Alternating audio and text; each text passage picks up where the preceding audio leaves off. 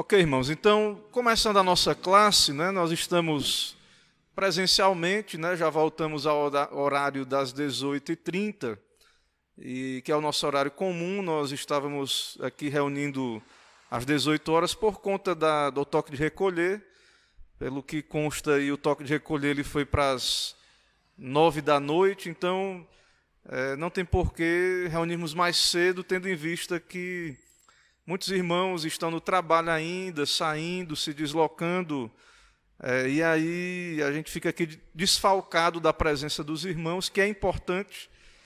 Né? É, graças a Deus por aqueles que acompanham lá de longe, remotos, né? mas é, é muito bom e importante também a presença do, dos irmãos aqui, nos dá um apoio muito importante. Né? Louvo a Deus, então, pela participação dos irmãos aqui conosco. É, eu vou compartilhar o link da transmissão. Vou compartilhar aí o link para os irmãos aí que forem entrando na, na live. Pedir um tempinho aqui só para a gente fazer esses compartilhamentos também. A aula de hoje nós vamos continuar aprendendo sobre a lei de Deus. Nós estamos estudando o primeiro mandamento, bem devagar, aos poucos. Estamos estudando o primeiro mandamento. É, eu estou seguindo o Catecismo Maior de Westminster comentado, certo? Eu estou seguindo esse material. É, outros materiais também, como os irmãos, irmãos vão ver na aula. Mas eu estou seguindo basicamente o Catecismo. E o Catecismo ele expõe muito detalhadamente os pecados contra esse mandamento. Né? Não terás outros deuses diante de mim. Ok? Então, é, nós vamos continuar conversando sobre esse mandamento da lei de Deus e aplicando a, aos nossos dias, às nossas vidas, aplicando o mandamento do Senhor para que possamos buscar a santificação de modo mais consciente, né? conhecendo a vontade de Deus para as nossas vidas. Já está compartilhado aqui no Facebook. Eu vou tentar compartilhar no, na, no WhatsApp também. Não sei se eu vou conseguir. Tentar aqui. No Telegram.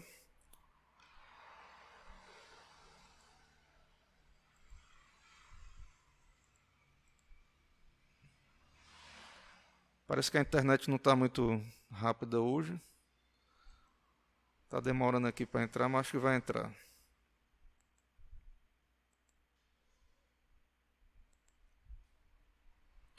Os irmãos que forem entrando aí na live podem também sinalizar, só para a gente ter noção aqui se está tudo ok com a transmissão.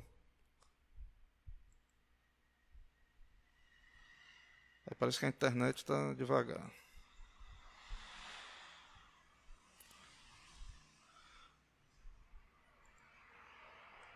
Ok, vamos começar efetivamente.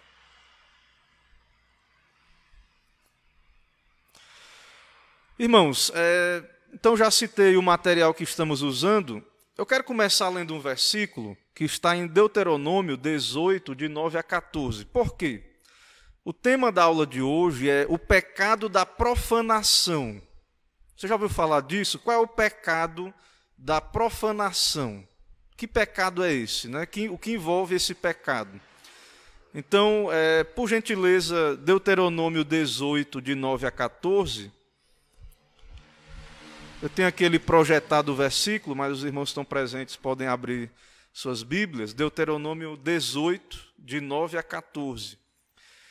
Deus diz ao povo ali que quando eles fossem entrar na terra, que o Senhor haveria de dar a eles, Deuteronômio 18, de 9 a 14, a palavra de Deus diz assim: Quando entrares na terra que o Senhor teu Deus te der, não aprenderás a fazer conforme as abominações daqueles povos. E aí ele vai descrever quais são. Não se achará entre ti quem faça passar pelo fogo seu filho ou a sua filha, nem adivinhador, nem prognosticador, nem agoureiro, nem feiticeiro, nem encantador, nem necromante, nem mágico, nem quem consulte os mortos, Pois todo aquele que faz tal coisa é abominação ao Senhor. E por essas abominações o Senhor teu Deus os lança de diante de ti.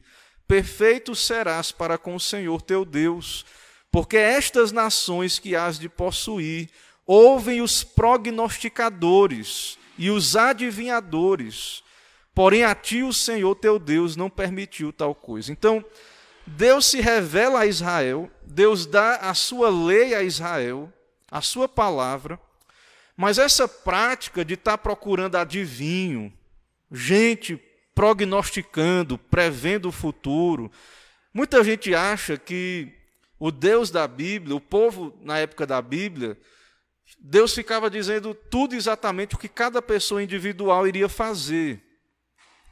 E não é isso, irmãos. Deus revelava-se aos profetas, no caso Moisés, os profetas, e e ele dava uma direção para o povo no sentido da história da redenção. Mas o povo não vivia em feiticeiro, em mágicos. Se você andar na cidade e tiver bem atenção, hoje em dia, você vai encontrar nos postes um monte de, de cartaz de, de, de cartomantes. Você já percebeu isso? Nas grandes metrópoles tem muito, e aqui também eu já percebi, aqui em Alagoinhas. Se você anda, olha, prestar atenção alguns postes, tem, eu trago a pessoa amada. Né? É, jogo carta, não sei o que, tarô. E adivinhos, né? Então, essas práticas, o que é o mágico? O mágico, até mesmo nos filmes que você vê lá, aquele mágico, qual é a ideia da, do mágico? O ser humano caído, ele é dado essas magias. O que é a magia? É o desejo de controlar o mundo de Deus. É isso que era o alquimista. Ele queria controlar a fórmula para fazer a pedra filosofal, né? transformar a pedra em ouro. O que é isso? É ter o controle da natureza. Então, só Deus tem o controle, o poder. E os magos, os adivinhos, os agoreiros, os feiticeiros, os necromantes, não são autorizados pela palavra de Deus, são abominação diante de Deus. E o povo de Deus não deveria ser como as outras nações. Nós somos guiados pela fé, pela palavra de Deus, não por adivinhação, agouro, magia. Nós não devemos buscar esse tipo de orientação, porque nós já temos a palavra do Senhor, a revelação da palavra de Deus. Então, né, nós temos que ser um povo que anda pela fé, obedecendo à lei de Deus, os seus mandamentos, né? buscando a sabedoria bíblica, não buscando na magia e nessas coisas abomináveis direção para as nossas vidas. Então, qual é o primeiro mandamento? Pergunta 103 do Catecismo. E a resposta, claro, né, é o que está lá no, em Êxodo 20. O primeiro mandamento é: não terás outros deuses diante de mim. Vamos continuar vendo isso aqui hoje. A continuação da resposta da pergunta 105, quais são os pecados proibidos no primeiro mandamento, tem uma lista de pecados. Nós já vimos um monte de pecados que são contra esse mandamento. Nós vamos ver mais alguns, não todos hoje, mais alguns pecados. E hoje, então, nós vamos ver aqui uma, lista, uma lista de pecados. Né? Vamos, eu vou ler aqui a resposta, os irmãos acompanham aí, nós vamos comentar, vamos ver na Bíblia. Volto a dizer, irmãos, esses mandamentos é a lei. A lei não é para salvar, a lei é para nos mostrar o padrão de santidade de Deus e que nós precisamos de Cristo, porque não temos a justiça perfeita de Deus. Mas essas listas aqui, a autoridade delas é porque elas estão na Bíblia, não é mandamento de homens. Então eu vou citar, nós vamos ver na Bíblia todos os versículos que dão base para esses, para esses pecados, para isso ser pecado. Isso que vamos ver aqui. Então, quais são os pecados proibidos no primeiro mandamento que veremos hoje? São as investigações afoitas e curiosas dos seus segredos.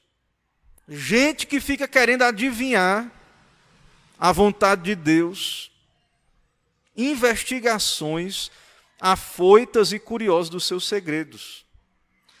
Toda a profanidade, nós vamos ver aqui o pecado da, do ser profano, o repúdio a Deus, o amor a si mesmo, o buscar os próprios interesses e todas as outras disposições desequilibradas, exageradas da nossa mente, a vontade ou a paixão por outras coisas, defraudando Deus no todo ou em parte. Então a pessoa quer muito uma coisa e deixa Deus de lado, não busca a Deus, não, não dá a Deus o que é de Deus e a César o que é de César. Então muita gente quer muito algo e esquece de Deus nesse caminho. Defrauda a Deus. A vã credulidade. O que é isso? Né? Nós vamos falar mais na frente. A vã credulidade. A falsa credulidade. A incredulidade. A heresia. A desconfiança. O desespero. Então, veja que mais uma lista aí. Né? Não encerra, mas mais um pedaço aí da resposta né, que nós vamos conversar hoje aqui. Irmãos, então, Deuteronômio 29, 29 vai nos dizer que Deus não quer ninguém investigando o que ele não quer revelar. Que Deus não quer revelar, ele não quer ninguém investigando. Veja aí Deuteronômio 29, 29, vai dizer lá: As coisas encobertas pertencem ao Senhor, nosso Deus porém as reveladas nos pertencem, a nós e a nossos filhos, para sempre, para que cumpramos todas as palavras dessa lei. Então, Deus nos deu a revelação, é essa revelação que nós temos que investigar, ler, examinar. Mas o que Deus não falou, o que Deus não revelou, as coisas encobertas são de Deus, pertencem a Ele. Então, muita gente quer ficar escavucando o que Deus não revelou. Muita gente quer ficar investigando, indo aí atrás de pretensos profetas, gente que diz que está falando em nome de Deus, para poder descobrir né, é, coisas que Deus não, não quer revelar.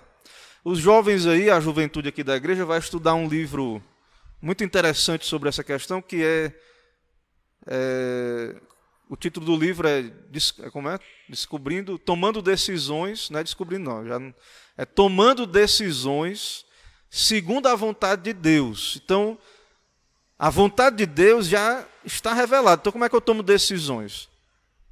Segundo a vontade de Deus. Então, nós entendemos que é pela sabedoria bíblica. Então, o livro lá, claro, nós vamos esmiuçar melhor. Então, não é pecado você querer saber qual é a vontade de Deus revelada, o que está na Bíblia, mas o problema é que as pessoas querem que Deus fique todo dia dando uma revelação nova, fora da Bíblia. Sim, Matheus.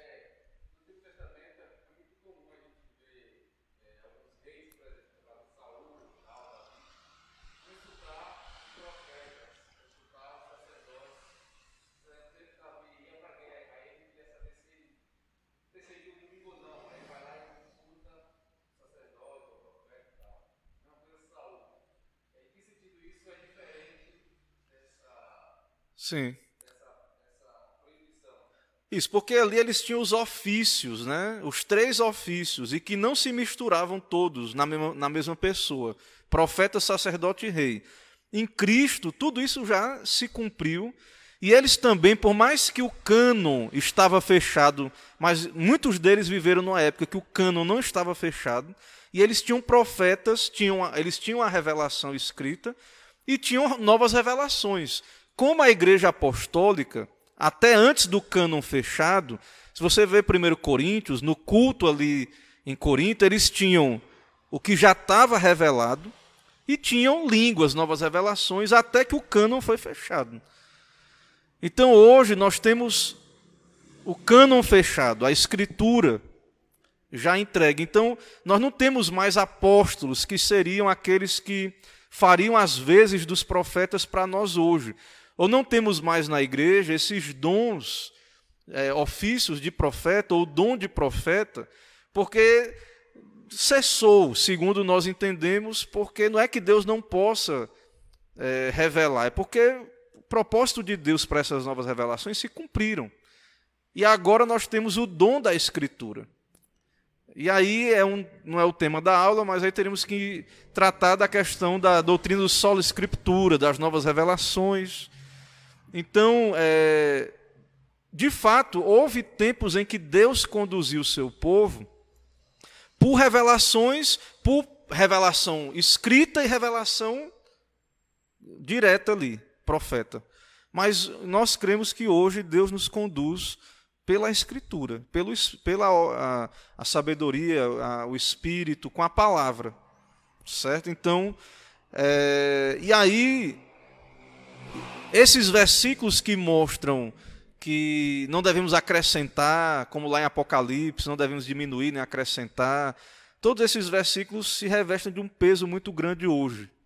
Né? Então, se alguém está falando algo para você que não está na Bíblia, ele não tem autoridade para falar. E se está na Bíblia, já está na Bíblia, então não precisa de novas revelações. E a base de várias heresias, e vamos ver que um dos pecados é a heresia, e de seitas, pode ir atrás de, na maioria das seitas, pode ir atrás que uma das bases dessas seitas é que tem um profeta lá que tem um livro, algum acréscimo à Bíblia.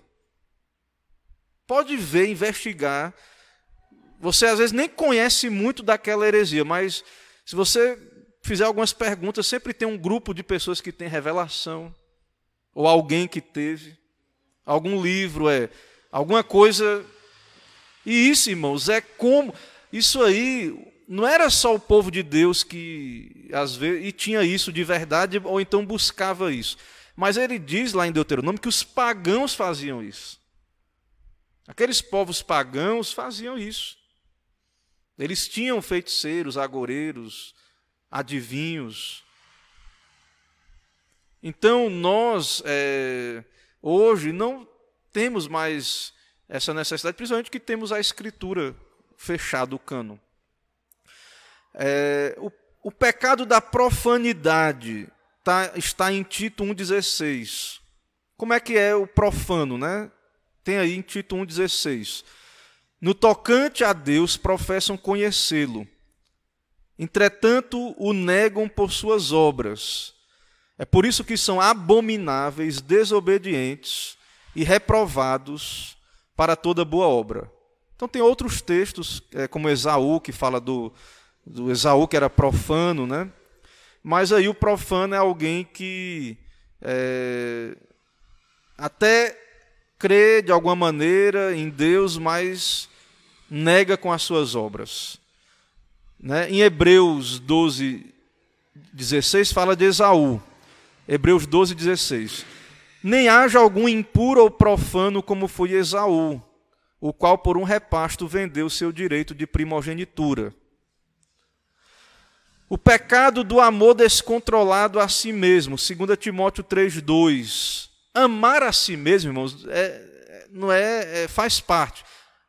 Ame o seu próximo como a si mesmo. Então, o amor à sua própria vida é algo que Deus colocou em nós, é algo natural. Mas existe o amor desordenado por si mesmo. Certo? Existe o amor desordenado. Então, em Filipenses 2:21 fala disso pois todos eles buscam o que é seu próprio, não o que é de Cristo Jesus. Então isso é um pecado, certo? É... Deixa eu ver aqui outro. O pecado de odiar a Deus, Romanos 1,30.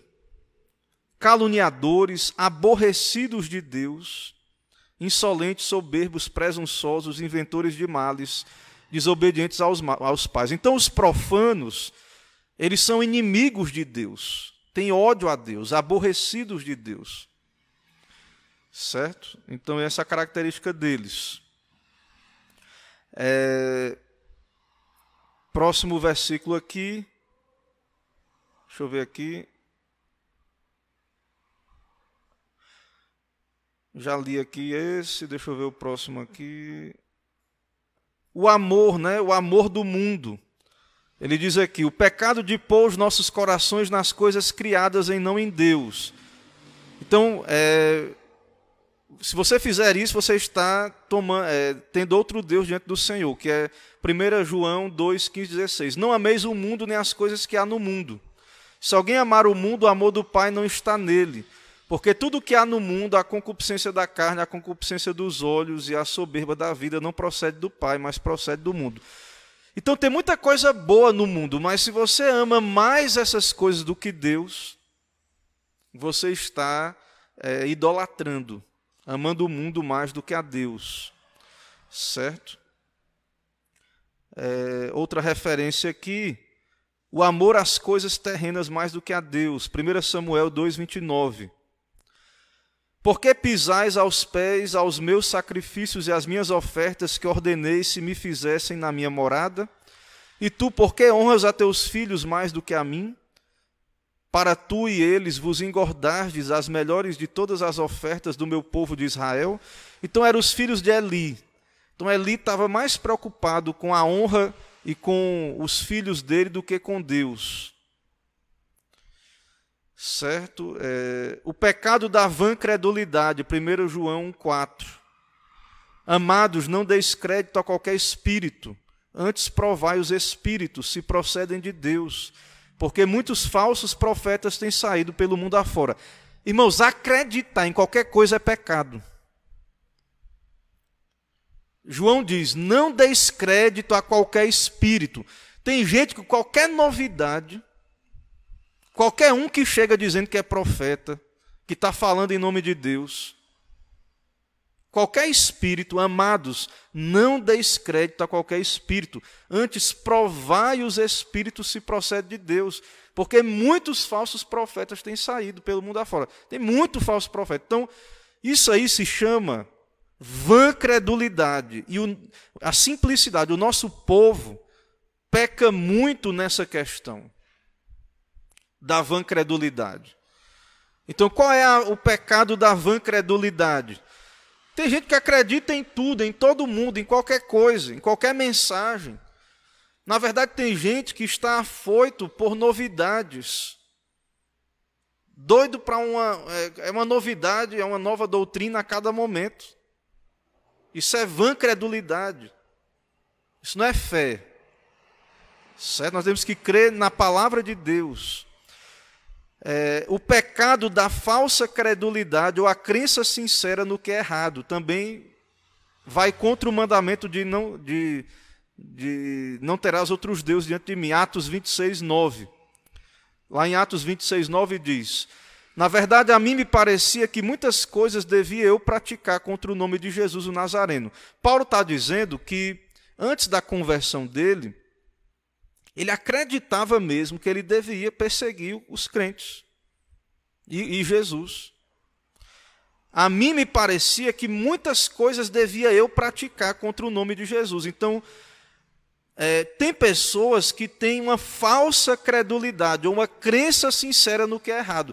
Ele acredita, ele está disposto a perseguir, a, a fazer um monte de coisa errada isso é pecado. A falsa crença é pecado também. O pecado da incredulidade, Hebreus 3:12. Pecado da incredulidade, Hebreus 3:12. Diz assim lá: Tende cuidado, irmãos, jamais aconteça haver em qualquer dentre vós perverso coração de incredulidade que vos afaste do Deus vivo. O pecado da incredulidade. Certo? O pecado da heresia. Pecado da heresia, Gálatas 5:20. Idolatrias, feitiçarias, inimizades, porfias, ciúmes, iras, discórdias, dissensões e facções. Dissensões e facções. Crer no erro e sair dividindo a igreja, formando grupos, heresias. Tito 3,10: Evita o homem faccioso, depois de admoestá-lo primeira e segunda vez. Então, o herege na Bíblia, na época lá do Novo Testamento, era a pessoa que é, tinha um erro, uma, uma heresia, E aí ele formava um grupo e ia, se separava ali da igreja para ensinar né, é o homem faccioso, o pecado da heresia, o pecado da desconfiança e o pecado do desespero. Salmo 78, 22. Porque não creram em Deus nem confiaram na sua salvação. Então, irmãos, a gente tem que crer em Deus. Quando você ora, você ora e não acredita que Deus pode lhe responder, né? então é incredulidade, é, como ele diz aqui, né? a desconfiança, a desconfiança. E o pecado do desespero, que ele cita em Caim, em Gênesis, lá Caim falou, né, em Gênesis 4,13. Então disse Caim ao Senhor: É tamanho o meu castigo que já não posso suportá-lo. Ele caiu no desespero. Muita gente que está suicidando, que não aguenta o castigo, ah, eu não, eu não aguento viver. Então, eu citei aqui os versículos para que a gente entenda que esses pecados que o catecismo descreve, eles tiraram da Bíblia. Não é da cabeça daqueles irmãos que escreveram o catecismo. Irmãos, aqui eu citei o, o, Nós estamos então estudando o primeiro mandamento: não terás outros deuses diante de mim. Estamos estudando quais são os pecados contra esse mandamento. Eu li os pecados, citei os versículos, e agora nós vamos comentar esses pecados e conversar sobre eles, lembrando que ninguém é salvo pela obediência da lei, mas a obediência da lei é, uma, é um padrão de santificação, a obediência da lei é, é nossa ética, né? É o que Deus requer de nós. Nós não conseguimos guardar perfeitamente a lei do Senhor, mas um salvo vai desejar por gratidão obedecer a Deus. Ok, então eu vou vou descrever agora aqui, nós vamos caminhar comentando é, essas questões aí. É só dar uma olhadinha aqui na transmissão. É, os irmãos, ok, a transmissão está transcorrendo ok. Então vamos seguindo aqui. Meus irmãos, é, o que significa investigações afoitas e curiosas dos segredos de Deus, que o catecismo diz? Então, é, pastor, é errado investigar os segredos da revelação de Deus na natureza ou na Bíblia. Não, o que está na Bíblia e na criação não é errado. Mas o problema é que o homem peca, como o catecismo diz aí, né? Deixa eu voltar aqui lá. Investigações afoitas e curiosas dos seus segredos. Então o problema é que o homem não coloca um freio na sua curiosidade. Então, é, e aí o homem não tem limites na sua pesquisa, não tem reverência. Olhando para a questão da revelação natural, hoje nós vemos o homem querendo misturar o código genético do homem com um macaco, um porco, querendo é, fazer reviver os dinossauros, né? Fazer o parque dos dinossauros voltar, né? Querendo de fato entrar em esferas aí, né? É, implantar um chip na cabeça da pessoa para conectar ela na internet, né? Então, até que ponto a ciência, né, a investigação do conhecimento, da revelação de Deus, até que ponto o homem pode ir, mas de modo ético, né, com reverência. Então, o homem pode, a ciência, ela pode trabalhar né, é, para a glória de Deus e para o bem da humanidade. Porém, às vezes, a, a pesquisa científica, ela, ela diz que é para o bem da humanidade, não, isso aqui é para o seu bem. Só que às vezes é, é, a gente percebe que, que não é. Né? Gente, nós percebemos que, que é uma pesquisa afoita dos segredos de Deus, que não é para beneficiar a humanidade, ou não é para a glória de Deus. Não há reverência, não há temor de Deus, não há limites nessa pesquisa. E o mesmo, irmãos, com relação à palavra de Deus, aos segredos de Deus. Então, há um limite. Nós podemos ir até onde Deus revelou. E onde Deus não quis revelar, não sei, não sei. Como é que Satanás caiu? Se ele era sem pecado, de onde é que veio a tentação? Não sei. Não é, irmãos, para nós é, que somos cristãos, né, que somos teólogos nesse sentido, não é vergonhoso dizer não sei. Nós, nós paramos, onde a Bíblia para, nós paramos. Hoje a gente vê aí, principalmente na questão da internet, todo mundo quer responder tudo. Né? Tem os teólogos aí de internet, o pessoal quer responder tudo. Então nós temos que ter um limite, né? não temos que ter é, vergonha, pelo contrário, ter humildade de saber que há questões né, é, que pertencem a Deus. Por que, que Deus permitiu isso? Está permitindo a pandemia? Não sei responder. Há probabilidade de ser uma disciplina, um juízo né, para Ah, mas Deus não, não, não tem profeta, um profeta aqui para dizer como era lá naquela época, né? Do, lá da, como Elias, né? Ficou claro, Deus chegou pro Elias chegou para o rei e disse: ó, pecado mesmo aqui, o seu pecado se arrependa. Né? Então nós, nós não sabemos exatamente todo o desígnio de Deus para com o que está acontecendo. Mas pelas escrituras, nós pela sabedoria bíblica, nós sabemos que Deus é soberano, que o mal está no controle dele, que ele tem um propósito, né, que os maus são punidos, que a sua igreja é, é disciplinada muitas vezes, fortalecida, mas eu não sei tudo. O porquê de tudo e cada coisa.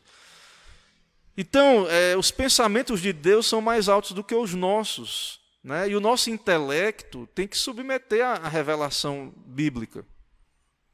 Temos que parar onde Deus nos ordena parar. Certo? Então, irmãos, é, temos que ter esse limite. E esse problema das novas revelações é muito complicado na igreja. Porque é, se você. É, nós cremos né, no somente a Escritura.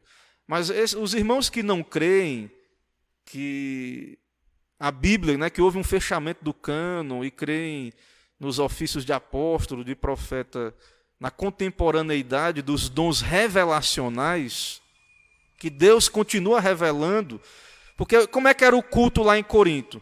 Eles tinham uma parte, alguma, alguns, algumas partes de Bíblia e tinha profeta e tal. Então, no culto um trazia uma profecia, outro uma doutrina, fresquinha ali. E tinha quem discernia.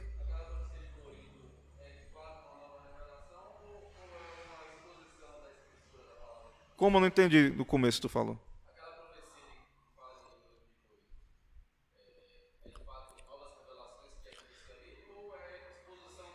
Não, eu creio que é revelação. Irmãos, eu creio assim, não existe revelação não inspirada. Deus não fala falível. Eu não creio que Deus fala falivelmente.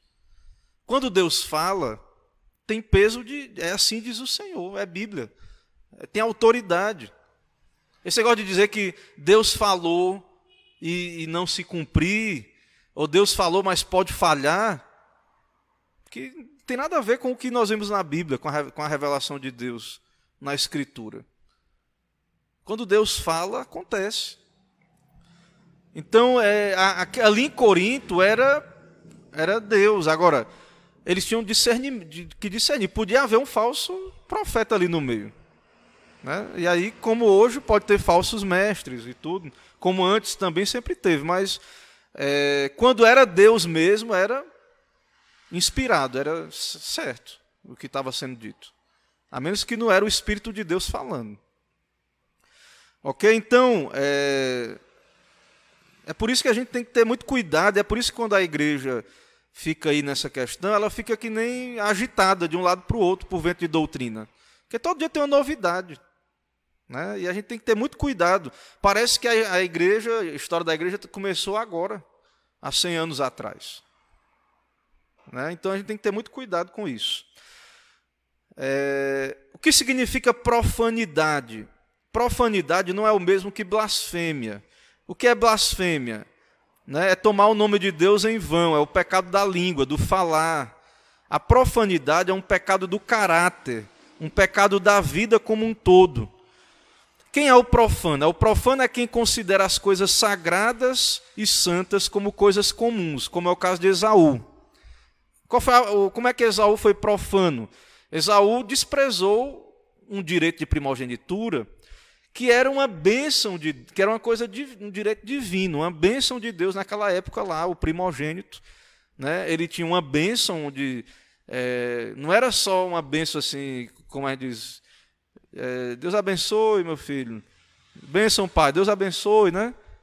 É, que não é uma coisa ruim, não é uma cultura ruim. É, mas assim, é, a gente sabe, à luz de toda a Escritura, que quem Deus abençoa é abençoado. E o abençoado é o bem-aventurado, é o crente, é o que se arrepende dos seus pecados, é o que está em Cristo. Não adianta a pessoa dizer mil vezes eu te abençoo, eu te abençoo, eu te abençoo, se Deus não abençoar, se a pessoa não estiver em Cristo. Se ela não estiver em Cristo Jesus. Se ela não estiver unida a Cristo. Então nós sabemos que a verdadeira bênção vem de Deus. Mas naquela época lá, era muito claro que Deus usava os patriarcas que tinham ali esse dom de profeta na hora de dar a bênção, e não era uma coisa só de palavras, algo acontecia ali. Como você lê a história de Abraão, Isaac e Jacó, você vai perceber isso. Aquelas palavras se cumpriam na, na posteridade daquela descendência ali. Então Esaú, ele desprezou o direito de primogenitura. Ele diz aqui outros exemplos, né? Por exemplo, é, o ser humano ele é a imagem de Deus, ele é, a, a vida humana é sagrada. É por isso que o aborto ou assassinato é um pecado tão grave, porque o homem carrega a imagem de Deus. O assassino ele profana a imagem de Deus. Ele atenta contra a imagem de Deus. Então, por exemplo, aqui no Brasil, antes da vinda do, dos colonizadores aí, não estou defendendo nenhum lado nem outro, né? Tinha pecado dos dois lados. Mas os índios eram canibais e eles comiam carne humana.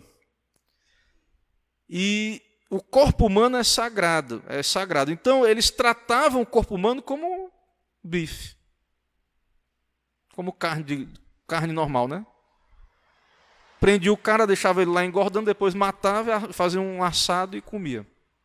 Comia os órgãos, né, achando que ia se apropriar das virtudes daquele outro guerreiro, né, o coração, os órgãos internos. Então é algo profano, irmãos. Profano. Tem negócio de respeitar essa cultura profana, não. Isso é vai contra a imagem de Deus no homem. Certo? É... Outra coisa ele cita aqui, por exemplo, a gente sabe que a Bíblia é muito mais apenas do que o, o, o livro impresso, mas não deixa de ser importante o, o livro impresso. Né? Então, ele diz aqui: pessoas que pegam um papel aqui da Bíblia para fazer, por exemplo, cigarro, limpar um sapato, isso é um tipo de profanação. Porque, por mais que é muito mais do que o papel, mas é o coração da pessoa. É a maneira que a pessoa está tratando a Bíblia como um livro qualquer. Então, é um tipo de, de profanação. Né? É, não entende o valor da Escritura. Então, para nós, é, a Escritura é algo valioso, precioso. Então, pode tratar a Bíblia como um livro qualquer. Né? A Bíblia não é um peso de porta para nós. Você comprou outro livro, o livro de um, que um homem escreveu, for um livro lá que você comprou, né, aquele livro caro, pesado, se você não lê, você bota lá né, para ser peso de porta lá. Para quando vier o vento não bater na sua casa. Mas você não, você não vai fazer isso com a Bíblia, né? Então a gente tem esse, esse entendimento né, do respeito ali, da, da reverência, por causa da majestade, um tratamento especial para com a Bíblia né, esse respeito. Então o profano é esse, né? O profano é esse tipo de pessoa, esse, esse pecado aí. E o ódio a Deus, né? Então o não regenerado, ele odeia a Deus. Então, irmãos, o, o, o não regenerado, certo? Ele, segundo a doutrina da, do pecado original, da depravação total, ele nasce morto em pecado, ele nasce caído. e ele odeia a Deus. Certo? Alguns não percebem o quão são profanos e odiadores de Deus, porque, de uma perspectiva da relação social, da vida social na sociedade, tem sua família, paga seus impostos. Mas a Bíblia diz, como já lemos lá em Romanos 1, 30, a palavra de Deus nos diz, né, Romanos capítulo 1, versículo 30, é, ele diz aí: aborrecidos de Deus insolentes, soberbos, presunçosos, inventores de males, desobedientes aos pais. Então tem uma lista de pecados ali. Certo? Então o homem odeia a Deus, o homem por natureza. Ou seja, ele não tem Deus como seu único Deus, mas a verdade é que ele odeia a Deus.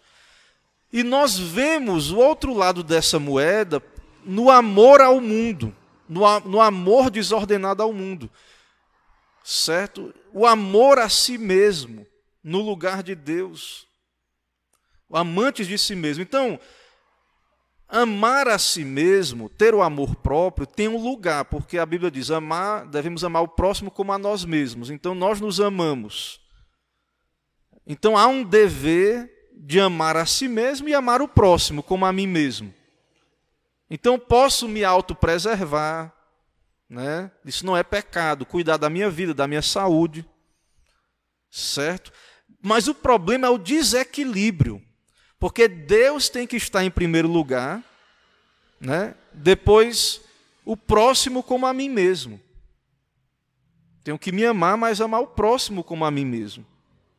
Certo? Então, o grande problema é o desequilíbrio. E o homem caído, o profano, o homem profano, ele ama mais a si mesmo, o mundo, a carne, do que a Deus. Esse é o diagnóstico. E essa é a quebra da lei. Qual é o resumo da, da lei da, dessas primeiros, desses primeiros mandamentos? Amar o Senhor de todo o coração, força, alma e entendimento. E depois vem amar o próximo como a, a si mesmo, como a ti mesmo. Então, mesmo alguém, né, digamos assim, mesmo alguém que não é um assassino, que não é um, um criminoso aí, que comete, é, que está aí vivendo imoralidades abertas, em, em pecados escandalosos, mas quando o pecador, o pecador filho de Adão, por natureza, quando ele se ama a si mesmo mais do que a Deus, ele é idólatra. Ele está tendo outro Deus no lugar do Deus da Bíblia. A si mesmo, seus interesses. E também ele cai no pecado do mundanismo, que é lá o que João diz: não ameis o mundo, nem as coisas que há no mundo. Né? Como João diz lá em João, no, na primeira carta de João, no capítulo 2, 15 e 16, não ameis o mundo nem as coisas que há no mundo. Se alguém amar o mundo, o amor do Pai não está nele. Porque tudo que há no mundo, a concupiscência da carne, a concupiscência dos olhos, a soberba da vida, não procede do Pai. A cobiça né, dos olhos, da carne e a soberba da vida. Então, veja, é, o mundanismo é pecado, só que é interessante aqui o comentário, ele vai dizer uma coisa muito interessante para a igreja contemporânea, para nós, a igreja dos nossos dias. O que é uma pessoa mundana? Geralmente a gente associa a pessoa mundana com algumas questões como dança, jogatina, né? É, o alcoolismo, a gente tem um estereótipo do que é uma pessoa mundana. Né? É, sei lá, uma pessoa é, influenciada aí, né, pelo mundo no sentido da aparência, né, da, das vestes. Isso é uma maneira, são tipos, manifestações do mundanismo. Mas o mundanismo é muito mais do que uma coisa dessa ou outra. Tem a ver com a atitude do coração de amar mais o mundo do que a Deus. Então, pode ter uma pessoa bonitinha de terno e gravata, um artista que a sua letra não fala mal de Deus. Letra boa, coisa boa. Não sei como é, né? uma música aí, uma música popular brasileira, uma música instrumental. Mas se essa pessoa ela ama mais a sua fama, o seu trabalho do que Deus, ela é mundana. Profissões normais, médico, advogado, qualquer coisa, irmãos. Entende? Então, às vezes a gente acha que a pessoa mundana é só aquela pessoa que a gente já vê de cara, você quer uma pessoa mundana e pronto. Mas o mundanismo é muito mais profundo. Não ameis o mundo, o mundanismo está dentro de nós, de modo geral. Ele está nos tentando a cada dia, nós somos tentados a cada dia. Então é muito possível a pessoa ser mundana sem ela ser uma pessoa que está em, em, festas, né, que está bebendo, é, vivendo aí lou, loucamente. Né? Ela pode ser mundana, sendo pai de família, né, é, sendo uma pessoa caseira, pode ser mundana. Né? Então a gente tem aquela coisa, a gente faz os estereótipos. Eu não estou eu não tô validando, né? nós estamos, não estamos validando esse mundanismo aí escrachado, né? De, do pessoal que, que vai viver uma vida ímpia mesmo, é, sexo livre, e, e, e, álcool e drogas, isso aí é mundanismo, né? Claro, né? Mas a, a gente coloca esses rótulos e às vezes esquece que o mundanismo, é, se a pessoa não, não busca a Deus, ela não pensa em Deus, e tem muita gente aí boa, né, entre aspas, porque é bom só Deus, que você olha, a pessoa é limpinha, né, não bebe, não, não fuma, não, né, se perguntar de religião, ela diz que crê em Deus. Mas qual é o lugar de Deus na vida dessa pessoa? Onde é que está o culto na vida dessa pessoa? Quantos ídolos essa pessoa tem no coração? Ele diz aqui, né, por exemplo, o grande músico que ama a sua arte mais do que Deus é alguém mundano. O cientista famoso, mais absorto em sua pesquisa científica do que em conhecer e honrar a Deus, é alguém mundano.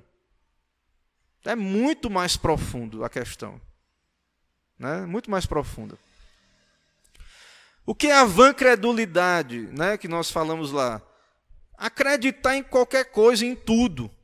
Né? A simploriedade, eu já falei lá no começo, muita gente não tem discernimento, irmãos, do que é que deve, a gente deve acreditar ou não. O Brasil, nosso povo, padece disso aqui gravemente.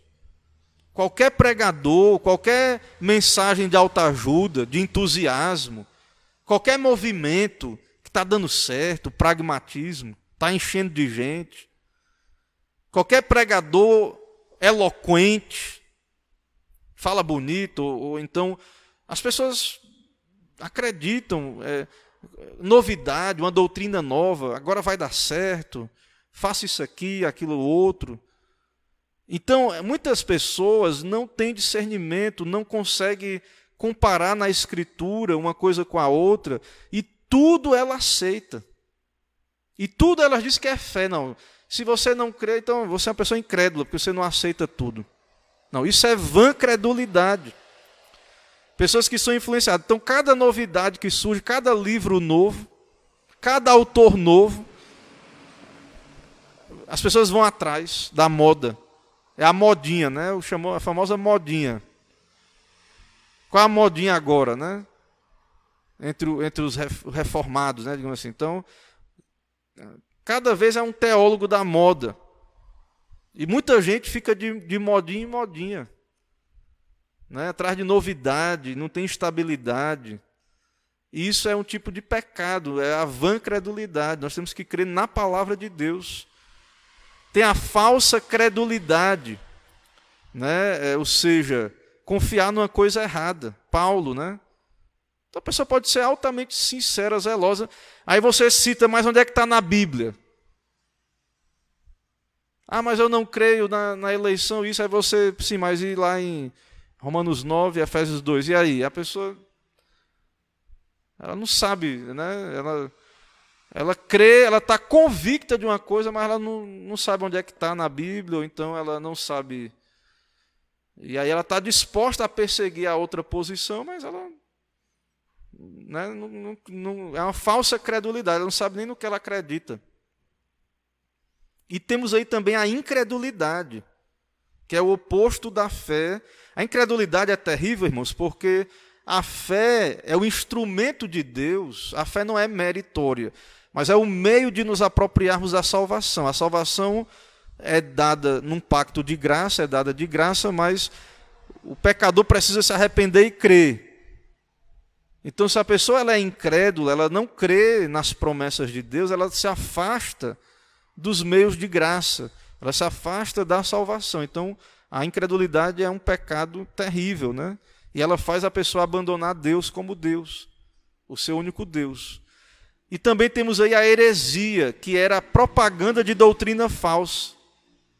Então, as seitas, certo? Grupos, pessoas que se reúnem para propagar doutrinas falsas, contrárias a Deus, é, é pecado contra esse mandamento: não terás outros deuses. Certo? Então, é, na época da Bíblia, heresia era gente que se reunia para falar de outras, outros ensinos. Né? E hoje, é apenas as falsas doutrinas, né? são as heresias, doutrinas falsas. Então, é pecado também né? É pecado também a heresia.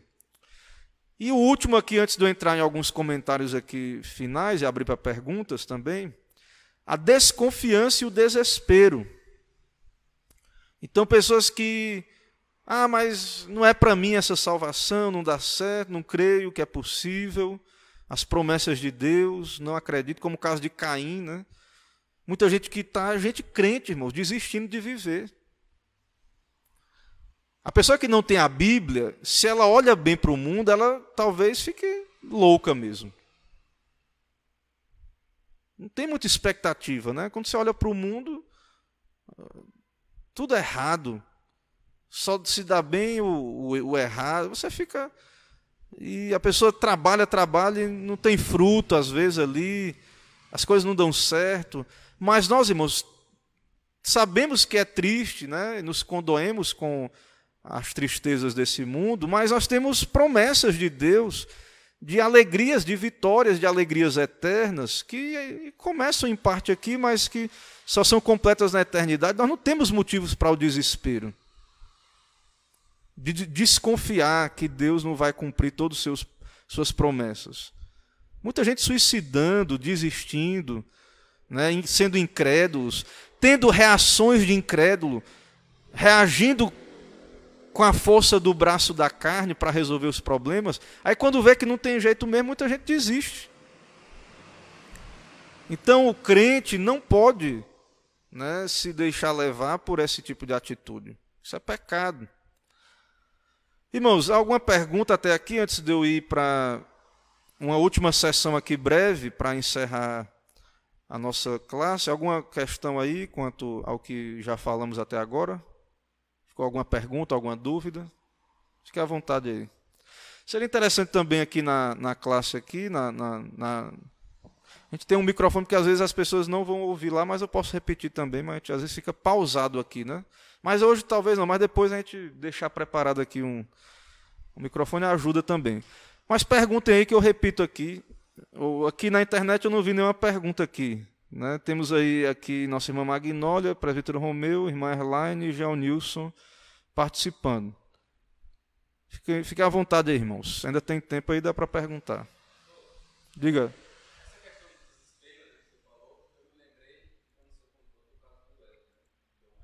Sim. Medo, sim.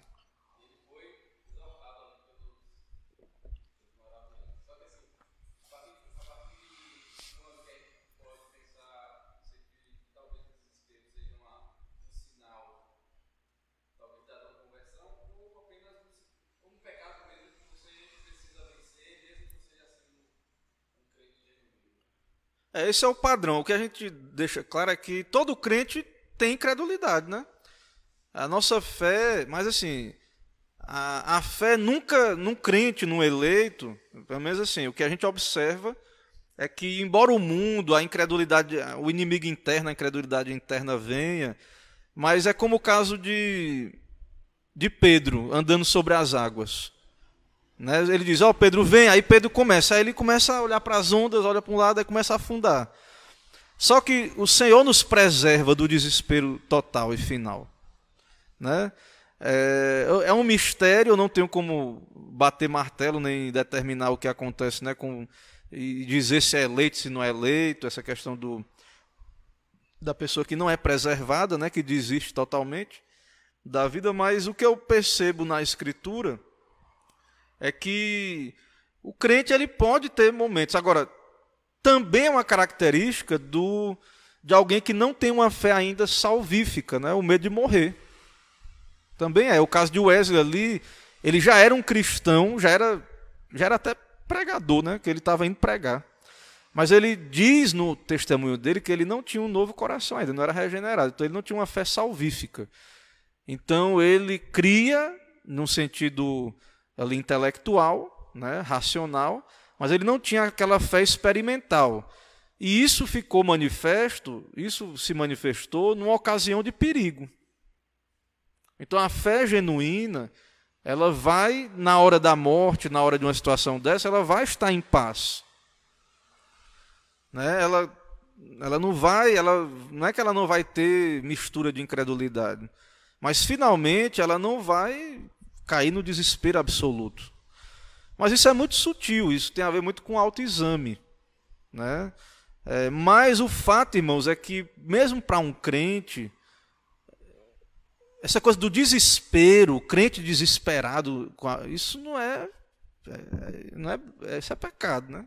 Agora, não é pecado assim, não é blasfêmia contra o Espírito Santo, não é pecado para a morte. A pessoa pode se arrepender. E ela pode lutar contra esse pecado, mortificar esse pecado. Então, se você está enfrentando a crise, a incredulidade, então você deve mortificar esse pecado, orar, colocar diante de Deus. Né? É, se alguém por acaso ainda não experimentou a paz, a alegria, a certeza plena da salvação, de uma fé salvífica, buscar usando os meios de graça, a oração e isso. Se já é um crente, buscar fortalecer também usando os meios de graça. Entendeu? Então, é, porque de fato, irmãos, é Deus não.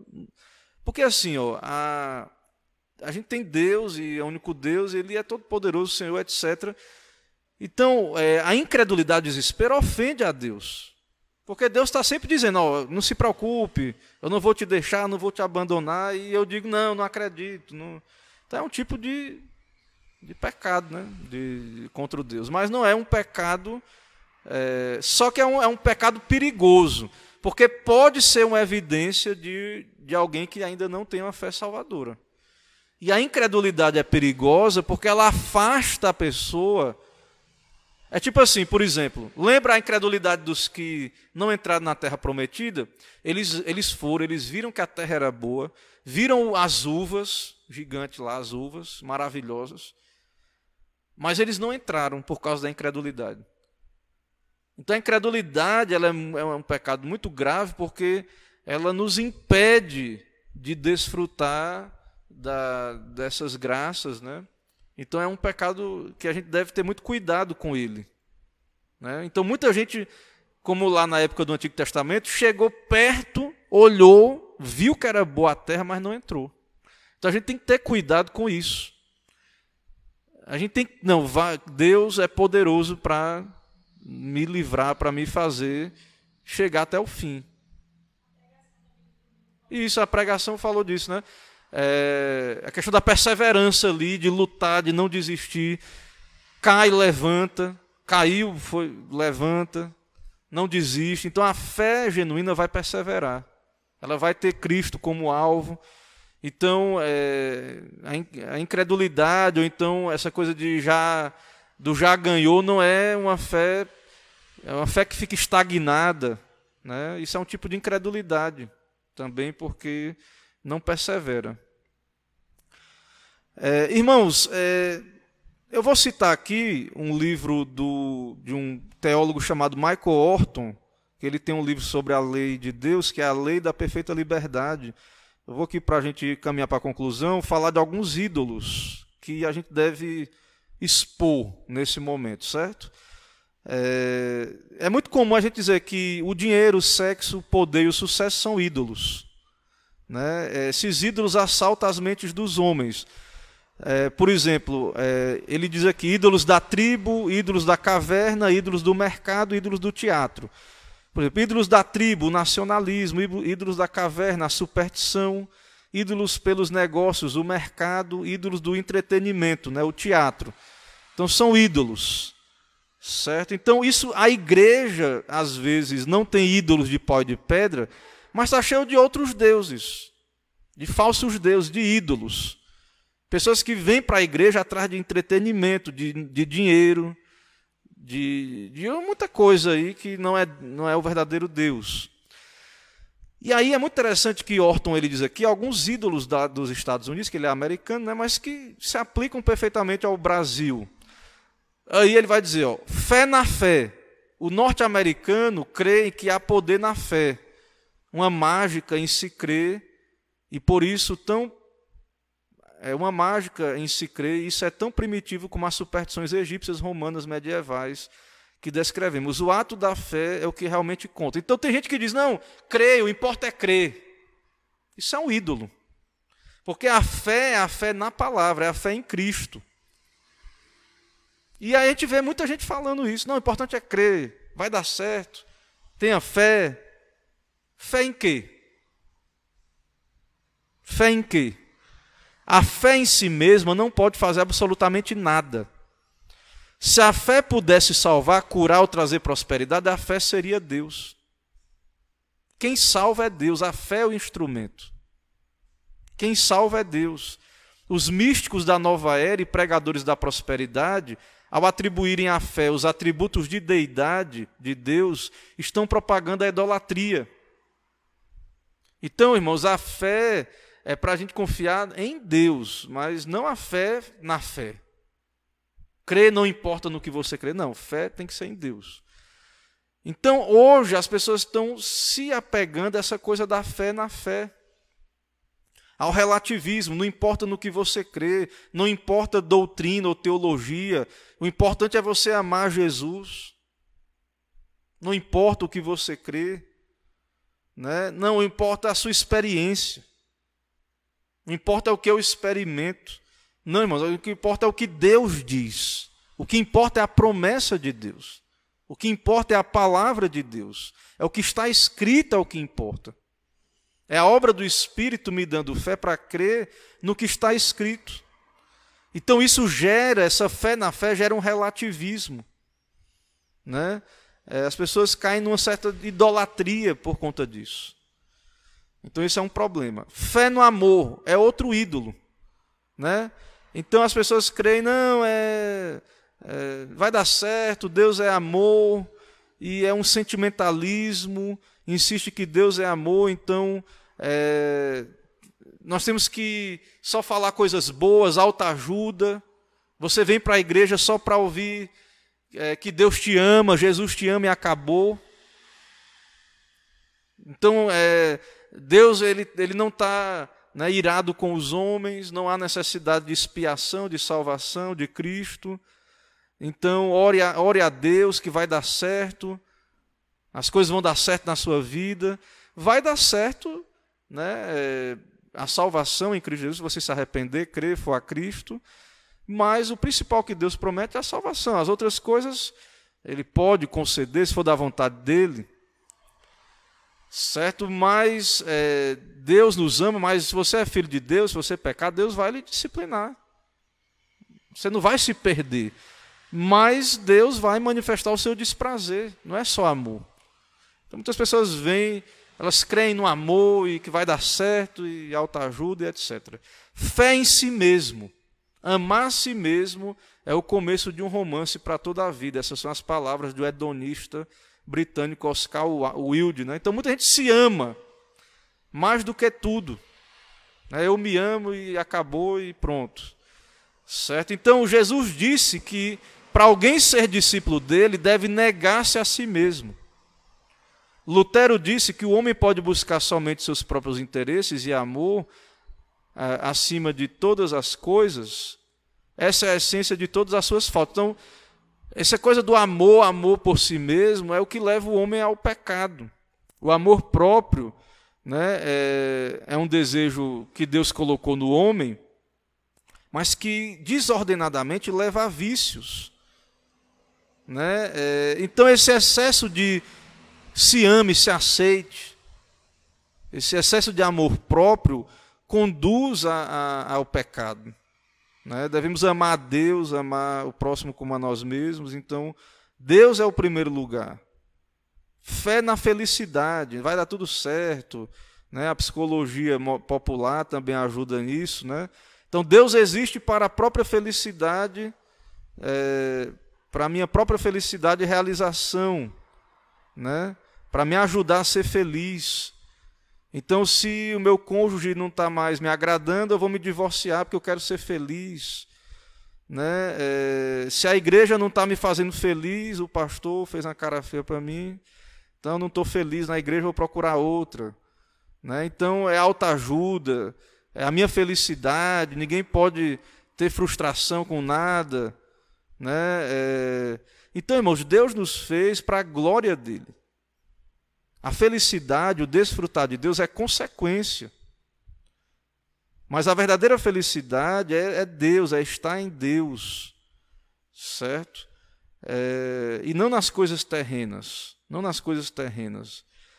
Então as pessoas vivem um hedonismo, né? Tem o John Piper, ele fala muito do, do hedonismo cristão, né? De buscar o seu prazer em Deus em primeiro lugar e aí você vai ser satisfeito e feliz. Que é o que o catecismo diz. É, é, qual é o fim principal do homem? Né? O fim principal do homem é glorificar a Deus e gozá-lo para sempre, ou seja, desfrutar de Deus para sempre. Então, quando você não, você busca a glória de Deus, não a sua felicidade em primeiro lugar, mas busca a glória de Deus, você é feliz, se torna feliz, mas no sentido bíblico, né? Não no sentido mundano, pagão. É, então, as pessoas querem ser felizes. E elas vão atropelar, atropelar tudo, vão buscar na igreja, vão buscar em todo canto. E se a igreja não dá a elas o que elas querem, né, elas vão se revoltar, vão dizer que foi. A igreja também não tem que estar prometendo né, nada disso, né? tem que falar das promessas de Deus, da salvação. E concluindo então, né, é, Orton diz lá nesse capítulo dele que ele fala do primeiro mandamento, né, que a lei nos proíbe de colocar a nossa fé em nós mesmos, em qualquer outra pessoa ou objeto além do Deus verdadeiro. Então esse negócio aí é idolatria. Crer em, em mim mesmo, fé na fé. Isso é idolatria. Certo?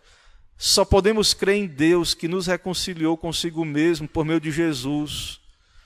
Né? Então, é, fora de Deus não há salvação né? e, e só há idolatria. Irmãos, alguma dúvida a mais diante disso? Algum comentário? Alguma questão, algum acréscimo, é, comentário aí para nos ajudar. Não sei se aqui na internet tem alguém, não tem nenhuma dúvida aqui. Presencial aqui, alguma questão?